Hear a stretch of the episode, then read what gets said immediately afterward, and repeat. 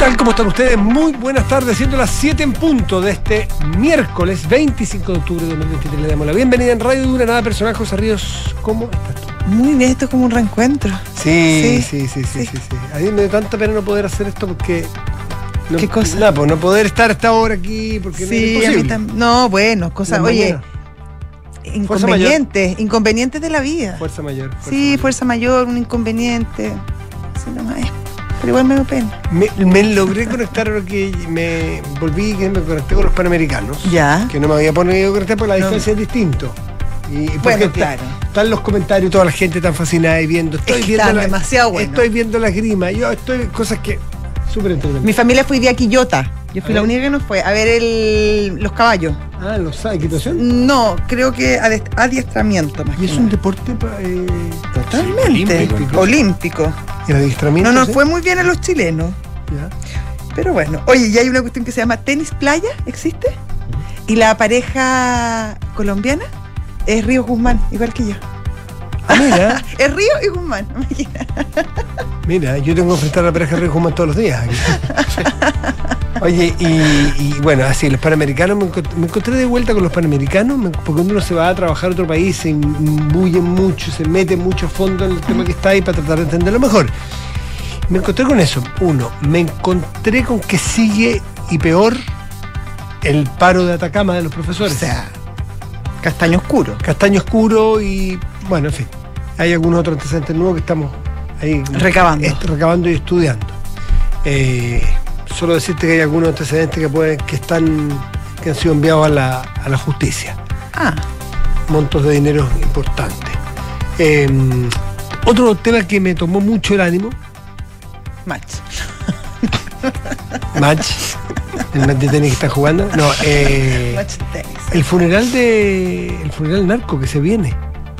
Se viene un gran funeral narco ¿Ya? que el gobierno está tratando de ver cómo lo va a controlar, ¿Ya? que es el de esta chica Ah, Sabrina sí. Ina Durán, una influencer narco, Sí, pues sí, que murió en acribillada la calle, 17 balazos. en Padre Hurtado. Sí.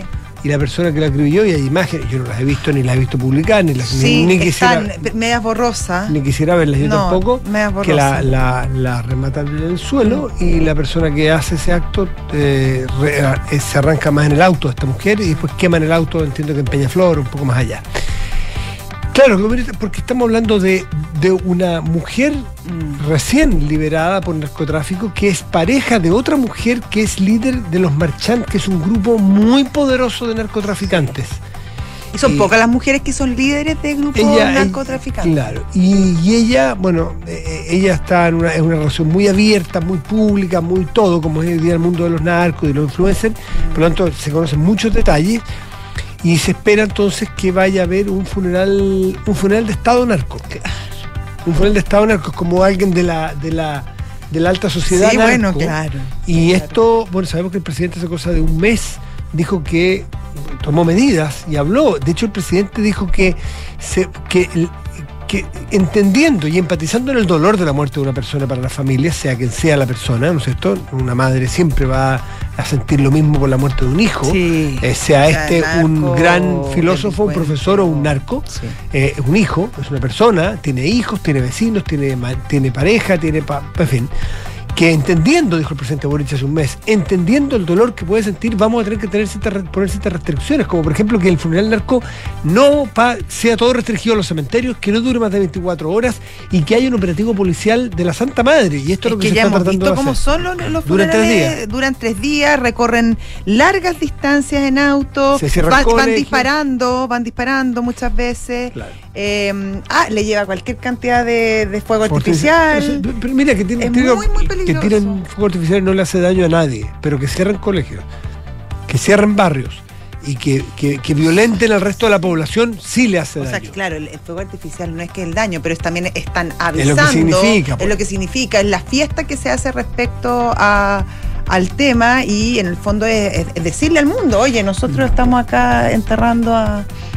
Ese es un Nuestro tema del mártir. cual podemos tratar un poquito más adelante. Y lo otro que, ya que se- sigue con la resaca después de venir de Argentina, ¿Ya? hoy día se supo que la candidata eh, Patricia Bullrich eh, adhirió públicamente a su ex rival y enconado rival Javier Gerardo Milei. Sí, eh, produciendo un quiebre en, la agrupación. Pero por supuesto, porque Juntos por el Cambio es una agrupación que tiene gente muy distinta, y solo piense usted en los radicales, y, piense usted que también hay peronistas ahí dentro.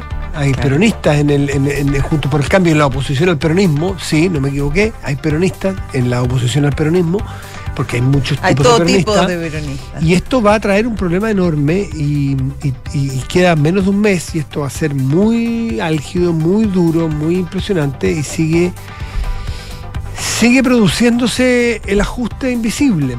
El ajuste invisible que se llama inflación, que se llama tipo de cambio disparado y que sigue llamándose drama en las calles todos los días con personas que no tienen que comprar o no les alcanza para comprar lo que ganan. Y vamos a ver cómo lo va a resolver. Ahora hay muchos que dicen que dado el oficio y el expertise de un tipo como Massa, a lo mejor para algunos, no estoy diciendo si bueno o malo, tienen o no tengan razón, es más, es más manejable una crisis con un Massa empoderado que no es peronista. Massa es un tipo de derecha, para que lo sepan. Un tipo que viene de la UCD, ¿se acuerdan de Alzogaray?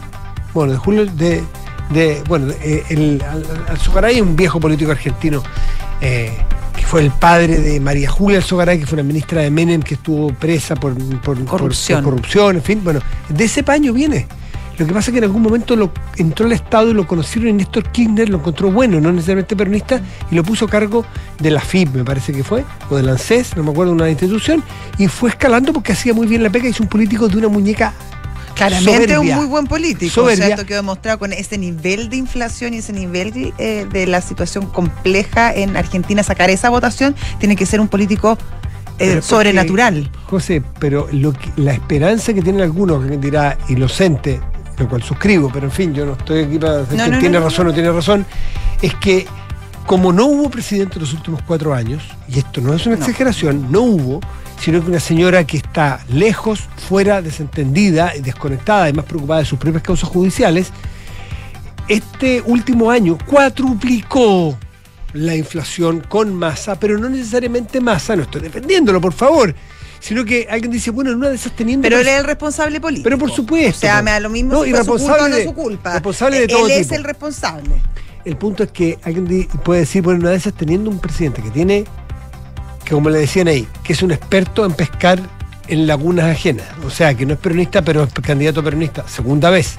Ya se la hizo una vez al peronismo, cuando fue con Scioli contra Macri. Y Macri ganó básicamente porque los peronistas se dividieron entre Scioli y, y Massa. Pero en fin, eso hace ocho años. Que alguien dice, bueno, si él tiene el poder realmente, porque tiene manejo, y si llega al poder puede sacarse de lado los K, que son el verdadero cáncer de Argentina, eh, quizás es mejor que un tipo como Milei que no tiene ni un manejo y no sabemos qué es lo que va a hacer. Y otros dirán, en cambio, lo que necesita Argentina es un remesón y es tan crazy para gobernar o tal lo que se espera de mi ley que en una de esas eso es lo que se requiere. Pero esas son las fórmulas de pensar hoy día, no, que es mejor. ese es el drama. Imagínate, estas son las alternativas. ¿Con quién tú puedes hacer algo más revulsivo, algo más heterodoxo y algo más impensado para ver si es que tú puedes mejorarte del drama que estás viviendo? Esa es la verdadera Argentina que está hoy día. Con 150% de inflación, que cuando asumió. Y que va a llegar a 200 a fin de año. Y que dice que el próximo año puede llegar a 500. Entonces, si alguien cree que Argentina, el drama es que tiene que ser un ajuste, lo que hay que decirle a esas personas es que Argentina ya está viviendo un ajuste. Y quieran o no quieran, el ajuste está.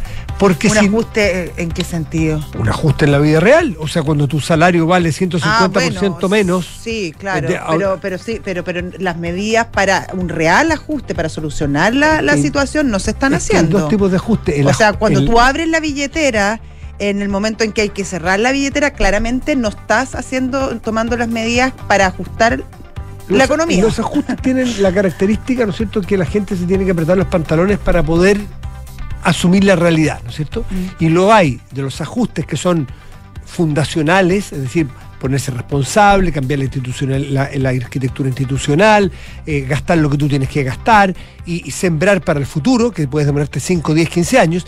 Y hay otros ajustes que se dan por la mera realidad. Cuando a ti te cae en la posibilidad de, el poder adquisitivo de tus, eh, de, tus ingresos a fin de mes 10% menos, es decir, tú ganas 450 mil pesos, te los pagan el día primero, y si tú los guardaste a fin de mes vale 400 pesos, es lo mismo, billete de 450, gástalo de 400, eso es que tú realmente también te estás ajustando todo el día. Entonces, ¿cómo te ajustas tú y cómo estás puedes, gastando más rápido cómo porque tu plata vale menos? ¿Y cómo puedes sobrevivir a eso? Puedes sobrevivir o endeudándote, y Argentina ya no le prestan plata, ha defaulteado nueve veces en la historia. Ya ha defaulteado, en no pagar y, y, borrón y cuenta nueva, porque no pagas, tres veces los últimos años. Los últimos creo que 15 años, tres veces. Ha tenido 14, son cifras del Economist, del último Economist. Ha tenido 16, 16 recesiones desde 1950 a la fecha. Y ponte tú, creo que son cuatro los últimos 20 años. Entonces, el punto es que cuando a Massa no le presten plata si es presidente, lo que va a tener que hacer es seguir echando a andar la maquinita. Si hoy día son 150% proyectado de inflación anual, va a llegar a 500. Y en ese momento explota por algún lado, por lo tanto el ajuste es inevitable. Es por la fuerza o, o por la fuerza. No queda otra. Quien es capaz de hacerlo es el drama. ¿Y por qué la, la pregunta que yo más vi repetida en la población, gente común y corriente, desde no sé, desde un vecino en la mesa en una comedora ayer hasta, hasta en un, no sé, en un taxi, este, dicen, ¿qué nos pasó a nosotros? Que votamos por el ministro que tiene a cargo la economía más crítica que hemos tenido probablemente en nuestra historia. Esto, José, perdóname, el, el ejemplo brutal que te voy a dar. Si tú sabes que tu vecino lo ves llegar todas las noches borracho manejando, que choca, que tiene el auto como membrillo, y que, y que, ya se le cayó el tapabarro, y que se cae del auto, y que no es capaz de llegar a su, a su cama todas las noches, porque, y sale a manejar de nuevo, y ha atropellado gente, y que tú al día siguiente le digas que te lleve tu hijo al colegio. es, verdad, o sea, una cosa es que tú no tengas quien te lo lleve, tú le digas, por favor, hoy día pórtate mejor, no tengo otra alternativa, llévalo tú pero otra es que tú lo elijas. Lo que hizo Argentina. No, es tremendo. Yo prefiero que el niño no vaya al colegio, eh, francamente. claro, pues. Es que la pregunta que se hacían los propios argentinos, y te juro que mucho, porque me preocupé de preguntarle mucha, mucha, parecía disco rayado, ¿cómo lee lo del domingo? ¿Cómo lee lo del domingo? La señora del kiosco. No entendemos por qué somos tan autodestructivos, por qué le entregamos el país a quien nos tiene el país como está. Es el, es, Massa es el presidente actual de Argentina y le acaban de renovar parcialmente, porque no es segunda vuelta, la economía y el país a esa misma persona. Es el que tú has visto llegar borracho todas las noches. ¿Quién en su sano juicio le pasa a su hijo para que se lo lleve al colegio si sabes que está con olor alcohol, al, olor alcohol de nuevo? ¿Sabes cuál es la explicación? Y otro, otro ejemplo brutal, creo otro ejemplo brutal, perdón lo, lo, crudo, porque cuando uno ve lo que vi, uno ve y cuando va, ve brutalidad. O sea, es el caso de un niño o de una mujer maltratada y conocemos casos de esos que siguen viviendo bajo el mismo techo del maltratador. hay un síndrome. Hay un síndrome, pero hay un síndrome y hay una dependencia que tú, si ese maltratador. Porque tú siempre crees que no te va a maltratar más. O porque, o porque, perdón, porque es el único que te da techo y un plato de comida. Entonces, cuando tú tienes una persona que te, que, te, que te dice que te va a mantener el metro a 8 pesos, eso para que yo ayer. Claro. 8, perdón, perdón, perdón, perdón, me exageré, 80 pesos un metro estupendo, la línea H, de Parque Patricio a las Heras. 80 pesos para que yo en el metro. Si alguien te mantiene y te dice que con mi ley va a costar 1100, ¿ok? Y tú vives de eso porque no tienes trabajo, porque no ves que se van a producir trabajos, a ti no te queda otro que la dependencia del tipo que te va a dar un bono. Es que, claro, Aunque yo creo que esa es la gran razón. esa es la gran razón. Es la dependencia del maltratado, que si te quitan el bono, prefiero que a lo mejor me maltrate y siga aumentando la inflación en mi país, pero que alguien me dé un bono. es que no es solo el bono, además es el bono, pero es cuando tú no ves futuro. Eh, porque tú dices, bueno, si me quitan el bono, pero yo veo un futuro, veo posibilidades, creo que esto se va, se va puede mejorar. Tú dices, bueno, ok, me aguanto, me apretaré el cinturón, acepto que no me den el bono. Pero el problema es que acá no hay futuro, no hay horizonte, no hay ninguna luz al final del camino. Por lo tanto, necesitas el bono, a toda costa. La, la dependencia del maltratador, el mismo que está con el gasto fiscal, gastando mucho más de la posibilidad que tiene Argentina, y siguen entregando plata. Según mi ley, yo no tengo idea porque doy la fuente, pero es, es cierto, se gastó el 2% del PIB en el último mes y medio de Argentina en la campaña, en entregar.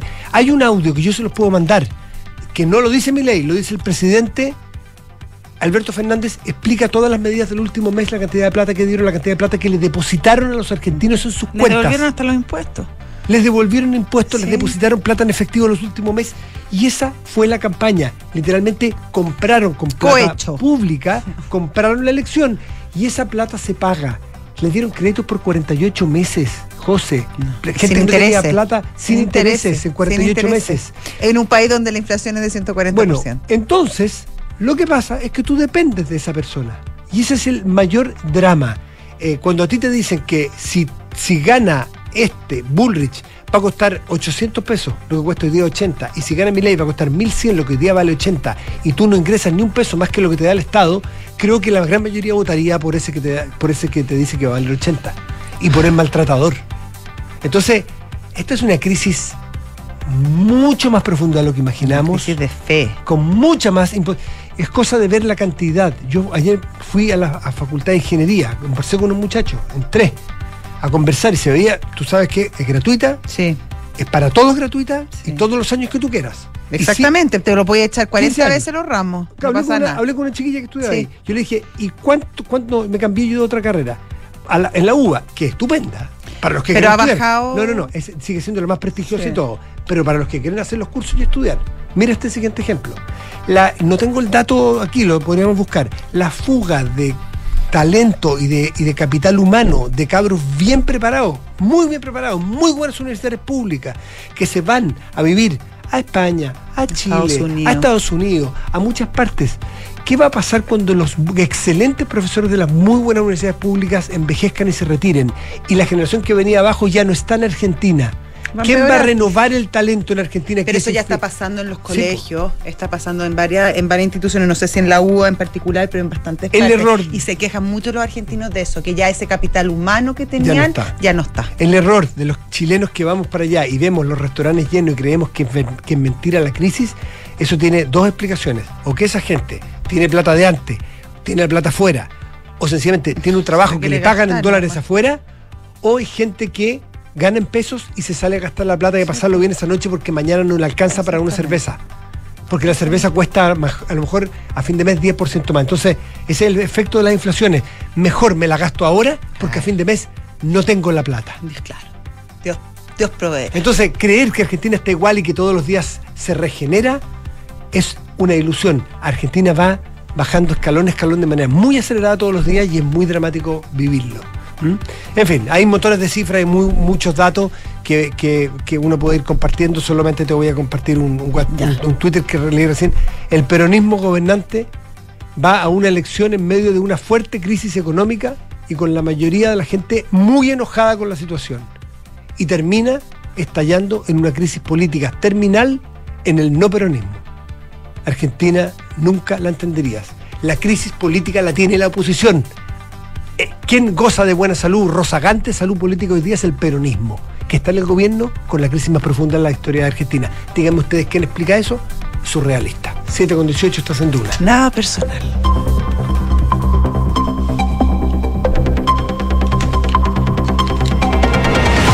Enrique Javier es el nombre como un cantante de tango.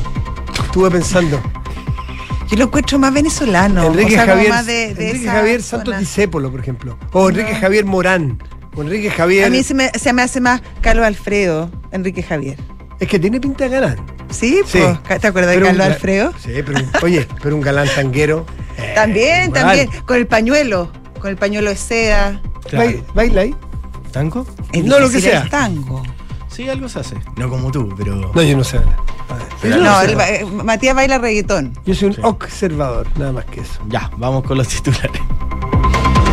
El próximo 2 de noviembre el presidente Gabriel Boric sostendrá una reunión bilateral con su homólogo estadounidense Joe Biden en la Casa Blanca. El mandatario arribará a Washington, D.C. a días de haber culminado su periplo por la República Popular China y luego de haberse desplazado por las regiones de Tarapacá, la que visitará el día de mañana, y Bio Bio, donde estará los días 30 y 31 de octubre. Entre los temas que discutirán ambos mandatarios se encuentra el fortalecer los lazos de cooperación económica con Estados Unidos en materia de energías limpias. Los jefes de bancada de Chile Vamos y Republicanos anunciaron una interpelación contra el ministro de Economía Nicolás Grau por la fallida instalación de dos plantas de Sinovac en nuestro país. Los parlamentarios acusaron al gobierno de mentir en este caso y le pidieron una explicación por una actitud que calificaron como de decidida. El primer el republicano Mike Johnson, ferviente partidario del exmandatario Donald Trump, fue elegido hoy presidente de la Cámara de Representantes, poniendo fin a tres caóticas semanas de estancamiento. El abogado de 51 años y gran defensor de los valores tradicionales que apoyó los intentos legales de alterar los resultados de las elecciones presidenciales de 2020 en favor de Trump, obtuvo 220 votos y su elección fue recibida con vítores y una gran ovación por sus compañeros de partido. Y la experimentada chilena Crystal Kovrich agigantó su leyenda luego de que se adueñara de la medalla de plata a los 1500 metros estilo libre en los Juegos Panamericanos de Santiago 2023. Kovrich lideró gran parte de la competición desde el tramo de los 300 metros hasta la última vuelta a la piscina de 50 metros del Centro Acuático del Estado Nacional, quedándose en la segunda plaza por una brecha de apenas un segundo. Oye, 38 años que, eh, Hace 20 años que compite. ¿Puedo, ser un poquito, poquito agua fiesta? No. ¿Habla mal de Chile? ¿Ah? Ya, pero habla bien de ella. Démosle, no, celebrémosle su triunfo. Sí, pero déjame matizar, pero es que obvio, pues.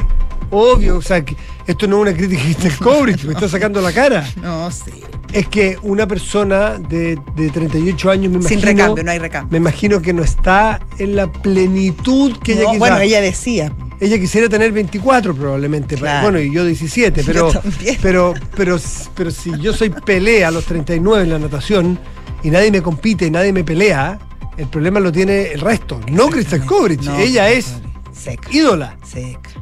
Pero eh, es la renovación del deporte o soy muy aguafiesta, muy, muy No, está bien, está bien, pero pero hoy día estamos contentos por ella.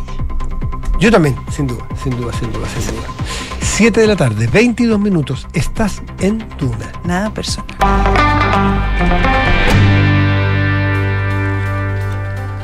Ah. Mira, Enrique Javier nos apura, nos pone cara, respira fuerte. Y resulta que el invitado no lo tiene listo. Está listo. Para que ustedes sepan cómo es la realidad que nosotros vivimos a diario. Permanentemente. Permanentemente, Permanentemente. Por eso uno tiene Permanentemente cada cierto tiempo uno tiene que salir unos días para. Claro, a refrescarse. A refrescarse de la presión. es verdad. la gente no lo cree, ¿eh? la gente cree que acá uno se ríe nomás, pero no saben el estrés que vivimos diariamente. Enrique Javier, las caras que le pone. Ya quisiera que usted compartiera un día de laburo con él. Grande Enrique Javier. Vamos con nuestro invitado. Sí, ya está con nosotros al teléfono Javier Macaya, senador y presidente de la UDI. Javier, ¿cómo está, Hola, Javier. senador? Muy Hola, Matías. Matías, ¿cómo estás? ¿Estás acompañado por...? La, con la José estoy ahora. Ah, pero José, perdón, no te reconocí la voz. ¿Cómo la voz no me la reconoció está cada vez más madura y cada vez más seria, cada vez más profunda su voz. está muy bien, está muy bien. ¿Cómo consiguieron ustedes la, la, evolución, la madurez y la profundidad de Belín Matei, que hace tres semanas había dicho que no iba a poner capital político y hoy día dice que va a votar a favor? Positivo. Fíjate que yo, yo estoy seguro que o sea, que hay una evolución acá y hay un antes y un después desde hace tres semanas atrás cuando hizo esta declaración en el mes de septiembre eh, a propósito del no capital político. Yo creo que fue justo lo contrario que lo, que hizo, ella puso todo su capital político al decir acá no estoy dispuesta a sumarme a cualquier ejercicio. Hay temas que para mí son importantes en la agenda de mujeres, lo que significa el tema de la mm, del, financiamiento de los municipios, que es básicamente la pega que la, la ELINAS, así que para ella es muy importante. Eh, yo creo mm, que ese punto de inflexión hace tres, cuatro semanas permitió que ciertas normas fueran moderadas. De hecho, el tema de contribuciones termina siendo una, una norma que, que permite que, o sea, en su aplicación legal, los municipios no pierdan el financiamiento. Se tiene que reemplazar el financiamiento en caso de que esto simplemente. Eh, claro, es un poquito voluntarista esa, mm, de hecho, ese artículo, ¿no? Es que quedó, que quedó para que cuando se implemente la ley tú tienes que ser capaz de reemplazar el ingreso municipal, eh, que además... No es tan fácil aprobar reformas tributarias en este país. No, y con la bueno, pero a ver, todo lo que signifique eh, normas de esas características en la Constitución aterrizan en reformas legales, o sea, aterrizan posteriormente en cualquier reforma legal. Pero estoy convencido que el principal legado de esta nueva Constitución, José, va a ser un sistema político que haga el país más gobernable y más proclive a los acuerdos. Acá es, esa, esa es la apuesta, que a partir del 17 de diciembre Chile sea un país donde construir acuerdos con un sistema político menos fragmentado eh, sea algo que le devuelva la confianza del mundo y de los chilenos a que en Chile la política puede estar a la altura de desafíos como sacar adelante reformas que, mm. que, que, en la práctica ha sido muy difícil en los últimos años. Eh, Javier Macaya, presidente de la UDI, da la sensación de, incluso uno conversa con analistas y encuestadores y lo que dicen ellos en público, es que, lo dice Isixon, me parece hoy día en la segunda, me parece que no basta con subir dos puntitos todas las semanas porque no queda mucho tiempo. No se llega. Tiene que haber un cambio. Sí, perdón, Javier. ahí, ahí está el segundo punto de inflexión, mm. pues, de, yo creo de lo que de lo que vamos a lograr con Evelyn. Yo estoy seguro que hoy día ella ella va a haber marcado también un repunte adicional. Eh, de personas que quizás ven, han visto con distancia, por muchas caricaturas que se han instalado en este proceso, eh, de que supuestamente estaríamos en presencia de una constitución que, que, que es mm. partisana, que es un solo sector político, que supone retroceso. Yo no tengo ninguna duda que, que no, no solamente que no es así, pero que lamentablemente parte de la izquierda que ha trabajado en este tema en el Consejo ha adolecido, lamentablemente, y lo digo con mucho dolor, de una falta de honestidad eh, intelectual a la hora de decir, bueno, ¿qué norma supuestamente significa un retroceso?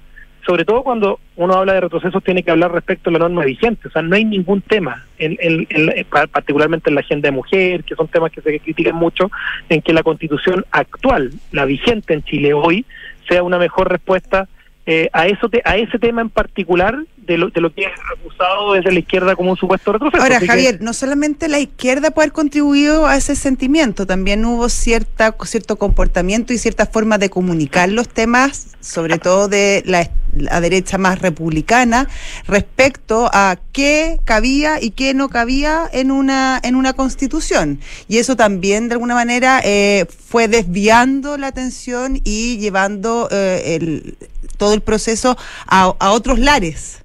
¿No crees? Pero mira, yo comparto, yo comparto que hubo cosas que se pudieron, se pudieron hacer mejor y cosas que se inventaron también en el camino, sobre todo en las últimas semanas. Por eso a mí, para mí, hay puntos de inflexión importantes en el calendario eh, que tienen que ver, y lo digo quizás con, con un poquito de, de sesgo, interés y cercanía, que, que tienen que ver, yo creo, con la intervención de Evelyn Matei y los llamados de atención que se hicieron.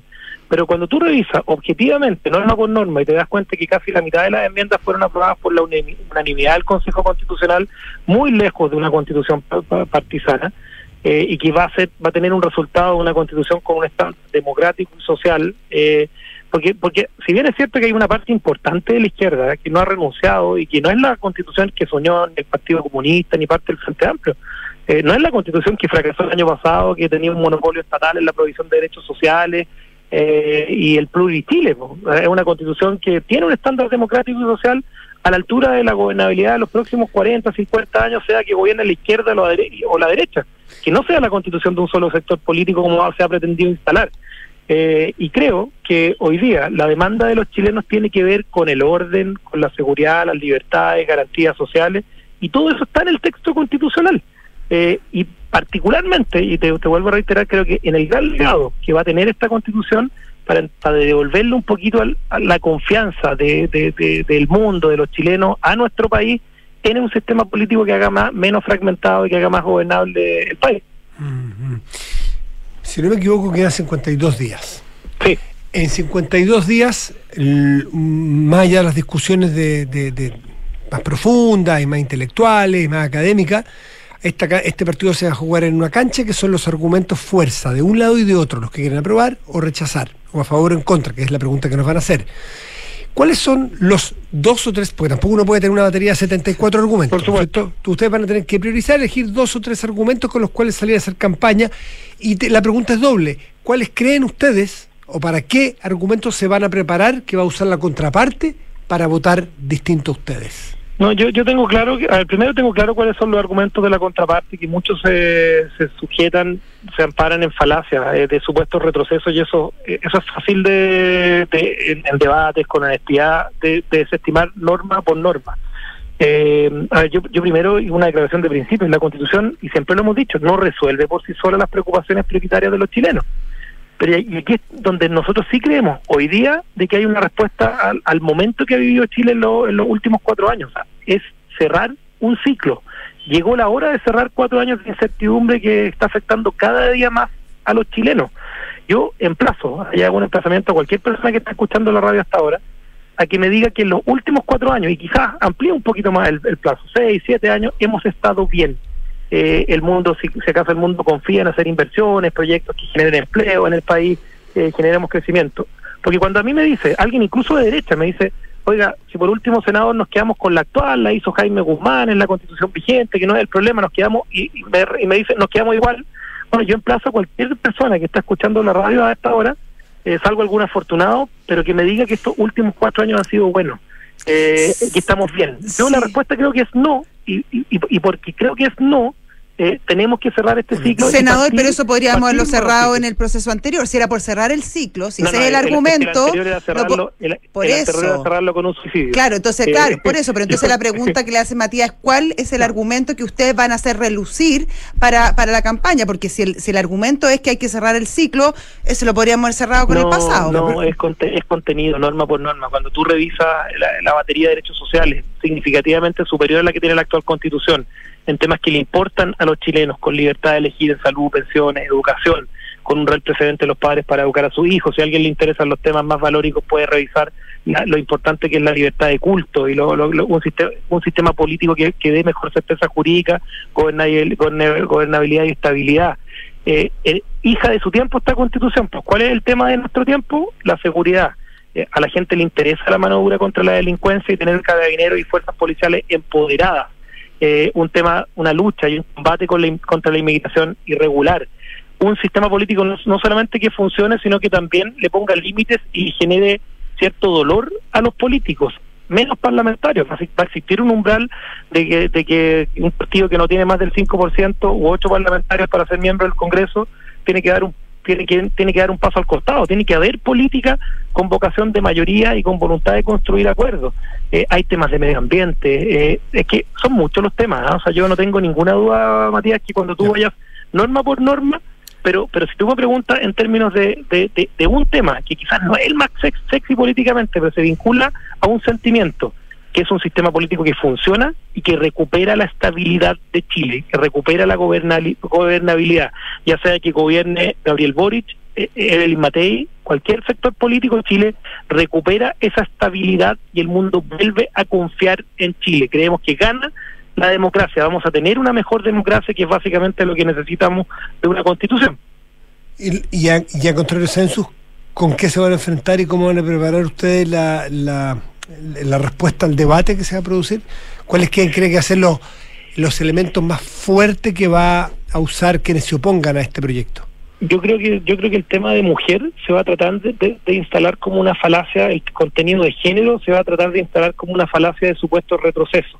Y creemos que la izquierda preparó un poco la cancha en, ese, en, ese, en esa línea argumental. Pues, y de hecho, la semana pasada, cuando tocó votar eh, mantener la actual constitución como en, la norma, la ley protege la vida del que está por nacer, por el, el reemplazo del quién está por nacer, que fue lo que finalmente mm. quedó. Yo creo que para, preparar esa retórica argumental, la izquierda lo votó en contra. O sea, hicieron todas las críticas, pero a la hora de reemplazarlo, no estuvieron dispuestos.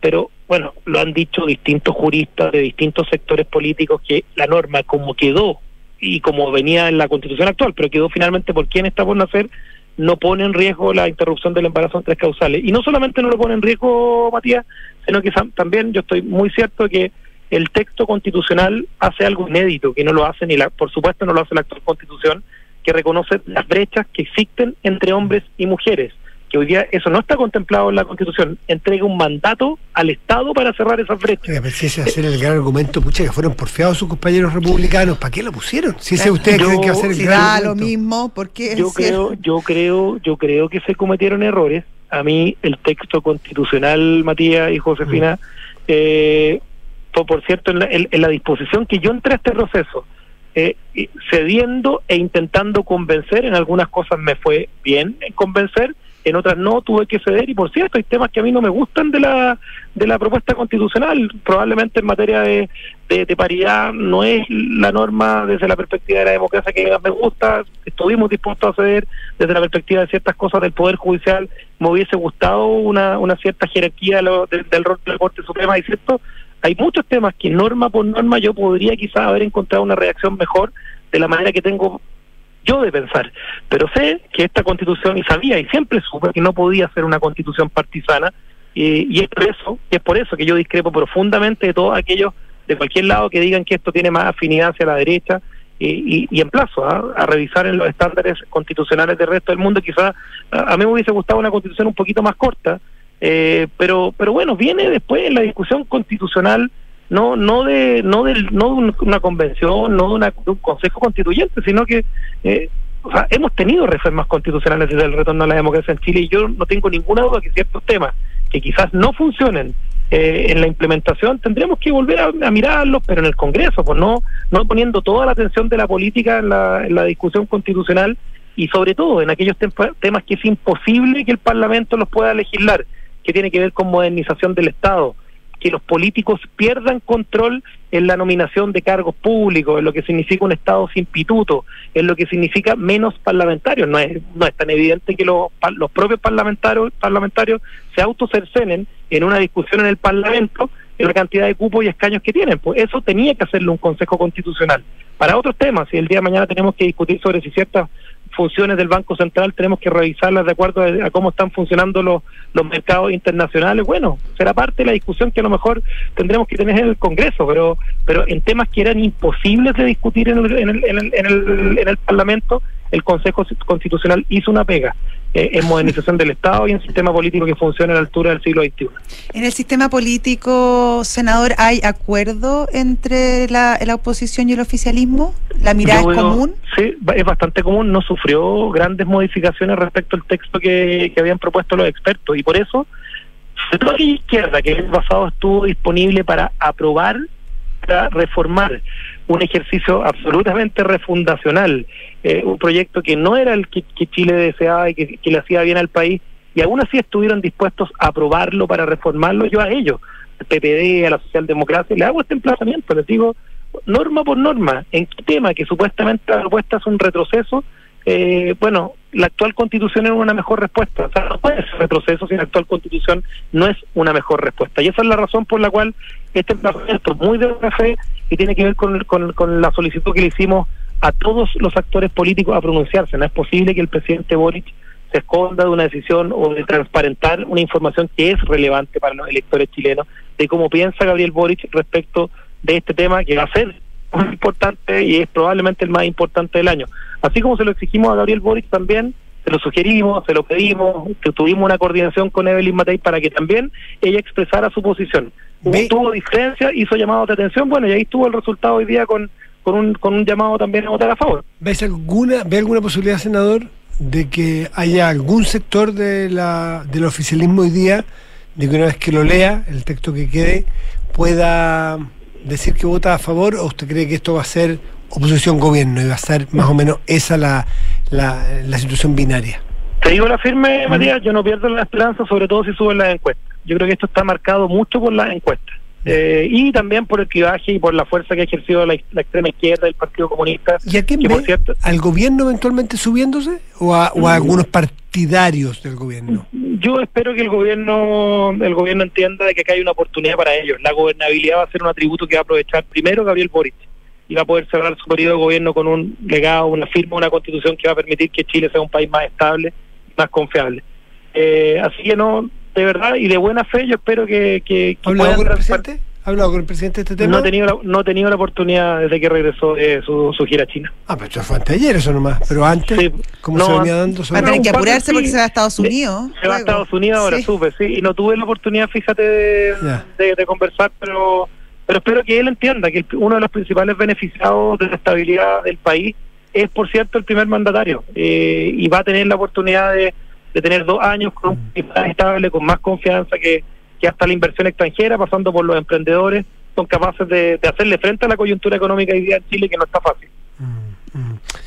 53 días quedan para el 17 de diciembre. Estuve ahí gastándome la lata de No, hay contadores. Contando con el. no, en Google. con el. En Google hay, un, hay, un, muy buen contador. Uno pone la fecha de hoy, más tantos días y se le calcula. Javier Macari, ah, presidente, sí, presidente de la UDI, muchísimas gracias por atender Un abrazo, José, gracias María. Hasta muy bien. Chao, chao. 7 de la tarde, 39 minutos. Estás en Duna. Nada personal. Por Dios que hay temas. Harto temas. Eh, no sé, elige tú, porque tenemos desde. tenemos Atacama. de Atacama hasta lo, A mí me parece que el, tema narco, que algo ahora estamos también, es un temazo muy importante, pero eh, elige más y le echamos. Pues, si total, el tiempo, el tiempo no. no, si no tenemos tanto tiempo. Por eso, el tiempo es el escaso. Eh, no, yo haría una pequeña recapitulación de lo que está pasando en Atacama. Mm. Eh, ayer lo hablábamos con, con el Quique, está complicada la situación porque el gobierno ha hecho compromisos eh, importante respecto a la solución del problema, pero el Colegio de Profesores no depone el paro y está como Santo Tomás, ver para creer, mm. eh, pese a que hay ciertos arreglos que ya han comenzado. Y el problema es que eh, se siguen violando los derechos humanos de más de 30.000 niños y jóvenes y el gobierno, según el ministro Cataldo, está de manos atadas porque la nueva legislación, legislación que recordemos fue promovida eh, en gran parte por quienes hoy son gobierno, no da posibilidades para que el Estado, el gobierno, se, haga cargo de la solución. Pero absolutamente así, pero además hay que, hay que decir algo que es más, es más remecedor y más duro. Es mentira que estos 50 o usted, 40 y tantos colegios, 42, 30, 60 o 42 según cómo se mire, sí. Pero no es verdad, y la gente no es lesa, que los 30.000 niños en clases de 51 días y que están a punto de perder su año, sí. eh, estén sin clases porque estén malos los lavatorios de los baños. No es mentira que haya colegios con, problemas de lavatorio, de infraestructura y con ratones. Si eso, eso está en los documentos del ministerio. Y eso el ministerio. Está documentado. y el ministerio lo sabe. Y la Contraloría, en fin, ya del año 2022 tiene. Ya hay planes para arreglarlo, incluso con empresas privadas que están poniendo la plata ahora ya para que se arreglen. Tan, tanto no es así. Uno, que en algunos de estos colegios en paralización no han dejado entrar a las empresas que el propio ministerio ha enviado para arreglar algunos de esos problemas. Tanto es así que hay otros colegios en Chile que también tienen problemas de infraestructura, pero a nadie se le pasa por la cabeza en su sano juicio que mientras no se arregle un lavatorio o un baño, yo voy a dejar a un niño ir a clase. Tanto es así que no creo que un profesor de que, tenga la de los que hoy día están paralizados deje de mandar a su hijo al colegio por esa situación. Por ejemplo, si uno tiene un hijo y, no pudo, no sé, lavarle el uniforme ese día porque habían cortado el agua, ¿A usted se le ocurriría mandar una comunicación, enviarlo con, un buzo alternativo? ¿A usted se le ocurriría preguntarle a un vecino si tiene un buzo que le preste? ¿A usted se le ocurriría acompañar al hijo al colegio y darle una explicación al profesor? ¿A usted se le ocurriría pedirle la lavadora a, la casa del lado? Pero no me imagino a un padre y una madre, a ninguno, de ninguna condición social, geográfica, racial, étnica o, o emocional, que diga, ah, mi hijo tiene algunos problemas, que no son responsabilidad de él y que no hacen que su educación sea la perfecta, entonces que no vaya. Entonces, ¿están malos los baños? No hay. ¿Hay alguna plaga de ratón? ¿He encontrado ahí feca de ratón en algunas partes? Todas cosas verdad. Ah, entonces que no vaya. Oye, el primer día puede, ya, ya, puede ser un día de presión. Desde el, desde 29 de agosto, no. si yo creyera eso, estaría faltando el respeto a los padres, pensando que los padres son realmente persona despreocupada. Despreocupada por no decir la palabra más fea. Y como no creo que sea gente despreocupada, yo creo que aquí están inventando, se están agarrando de una verdad, de una verdad para atribuirle la responsabilidad de un hecho que es mucho más profundo, que son disputas entre parlamentarios de la zona, lo dijimos el día mm. uno aquí, uno. Disputa de los parlamentarios que de ya la se están haciendo visibles por lo demás. Miren con atención dónde está el problema.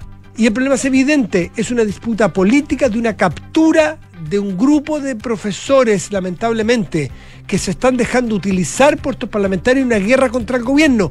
Y la paradoja es que no son de la oposición. Esa es la paradoja. Solamente digo eso. Esa es la paradoja. No es mentira y miren ustedes que hay elecciones en el colegio de profesores luego. Mire usted la paradoja. Entonces hay, hay personas que están llevando agüita a su molino para sus propias causas de adulto, haciéndole pagar a niñitos chicos que están en su casa o quién sabe dónde los padres lo, lo, han tenido humanos, Matías. Exactamente. De una inmoralidad incalculable. Exacta, exactamente. Y este problema, y espérense nomás que van a salir porque hay nuevos antecedentes que están siendo entregado a la justicia sobre que aquí no solamente hay una disputa de adultos y una, una pelea, casi una riña política bastante rasca y de esquina por quién logra tener poder y capturar a los, a los grupos de poder de la zona de Atacama, porque somos caciques locales y yo tengo que ganar la próxima elección y tengo que en mi territorio ser capaz de poner al Ceremi, al esto, al otro, a mi red para reelegirme.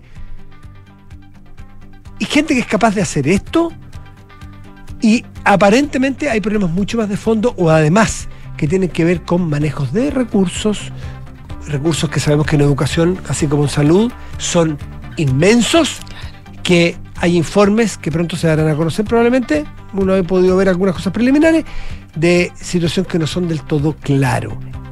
la justicia sé que, o a la fiscalía están llegándoles, están eh, adjuntando antecedentes que hablan de esa, de esa otra familia de problemas. Hay mucha opacidad. Hay muchísima opacidad en el manejo de los recursos. Además de que les importa un cuesco y son capaces de traficar con los derechos de los niños y de las niñas de educarse.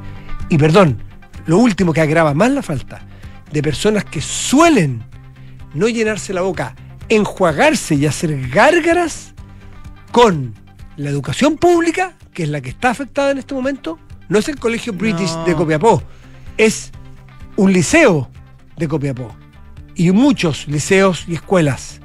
Es la educación pública la que está siendo dañada y es la población más humilde la que está siendo dañada. No quiere decir que a la otra se le pueda dañar, pero curiosamente es totalmente lo contrario al discurso que nos quiere hacer creer que le importa la educación, que le importa a la gente más pobre y que le importa la educación pública. Le importa dos cuescos y medio. Prefieren ser caudillos locales, muchos de ellos. Es tremendo. 8, las 7.46, estás en Duna. Nada personal. Y saludamos a nuestros patrocinadores. Universidad Andrés Bello, acreditada en Chile a nivel de excelencia por seis años y en Estados Unidos por el máximo periodo, invita a su simulador de becas. Becas hasta un 100% en arancel y matrícula en www.una.cl. ¿Te gustaría simplificar la gestión de los beneficios en tu empresa? En Betterfly integran todos los beneficios y los dejan a un clic de tus colaboradores. ¿Estás pensando en asegurar tu vehículo? Si contratas el seguro de Auto Zurich entre el 10 y el 31 de octubre, estarás participando además por un viaje a Miami para dos personas. Conoce más y contrátalo en zurich.cl. Es fácil echarle la culpa al gobierno, pero en esta le resultó mal la chiva. Ya, vamos corto y volvemos. La inteligencia artificial está transformando el mercado laboral y generando una fuerte demanda por especialistas en esta tecnología. Gigantes de la industria tecnológica ofrecen sueldos de cientos de miles de dólares al año a estos expertos. El caso más notable es Netflix, que ofrece 900 mil dólares anuales a un gerente de contenido, experto en inteligencia artificial. Conoce cómo desarrollar nuevas habilidades y potenciar a los colaboradores de tu organización con Betterfly y el máster en Dirección de Personas y Organizaciones de la Universidad Adolfo Ibáñez. Para las curvas del camino, en Zurich tenemos diferentes seguros de auto que se adaptan a ti y tus necesidades. ¿Y si necesito contratar un seguro que tenga asistencias? ¿Y si busco planes a la medida de mi vehículo? Sí a todo. En Zurich protegemos tu vehículo con seguros de auto que se adaptan a ti. Además, si contratas desde el 10 al 31 de octubre, participas por un viaje a Miami para dos personas. La compañía que asume el riesgo es Zurich Chile Seguros Generales S.A. Válida solo para las pólizas adheridas a la oferta y contratadas entre los días 10 de octubre de 2023 al 31 de octubre de 2023. Participan en el sorteo aquellos quienes cumplan términos y condiciones contenidos en la fase de la oferta. Requisitos de seguridad, limitaciones, exclusiones y detalles de condiciones en base del concurso en www.zurich Ingeniería Civil Industrial en Universidad Andrés Bello, ranqueada entre las mejores del país, según último ranking de Universidades América Economía. Sello diferenciador en inteligencia de negocios. Convenios de continuidad con Missouri State University y la Universidad Europea de Madrid. Opción de certificación con University of Miami. Apoyo a la empleabilidad mediante el desarrollo de cursos obligatorios de práctica. Ingeniería Civil Industrial de la Universidad Andrés Bello. Ahora en Campus Casona de las Condes.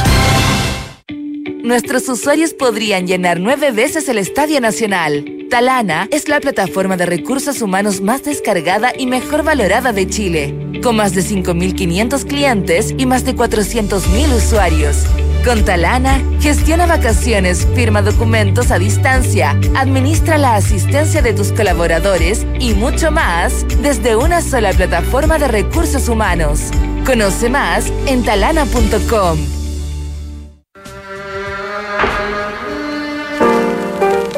El concepto de supergrupo siempre tuvo una connotación peyorativa. Se trataba de viejos rockeros que lanzaban proyectos para mantener sus gastos a raya. Bernard Sumner de New Order y Johnny Marr de los Smiths le dieron un nuevo aire a esta idea con un grupo que actualizó el sonido bailable a principios de los 90. Esta es la historia que te contaremos hoy desde las 8 y media en un nuevo capítulo de Sintonía Crónica Debut en Duna 89.7.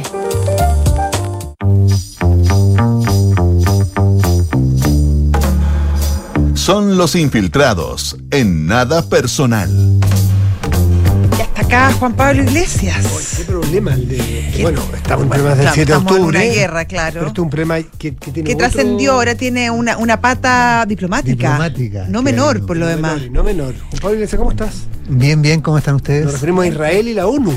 Así es, la, la, eh, una, una nuevo conflicto abierto de, a, partir de lo que está pasando en, en Gaza y, y, lo que pasó el 7 de octubre, que como decía José ahora se convierte en un tema diplomático por unas declaraciones que hizo el secretario general eh, de la ONU, que hoy día salió a decir eh, lo siguiente abro comillas, me sorprenden las interpretaciones erróneas que algunos han hecho en mi declaración de ayer en el Consejo de Seguridad como si estuviera justificando los actos de terror de Hamas. Esto es falso, fue todo lo contrario.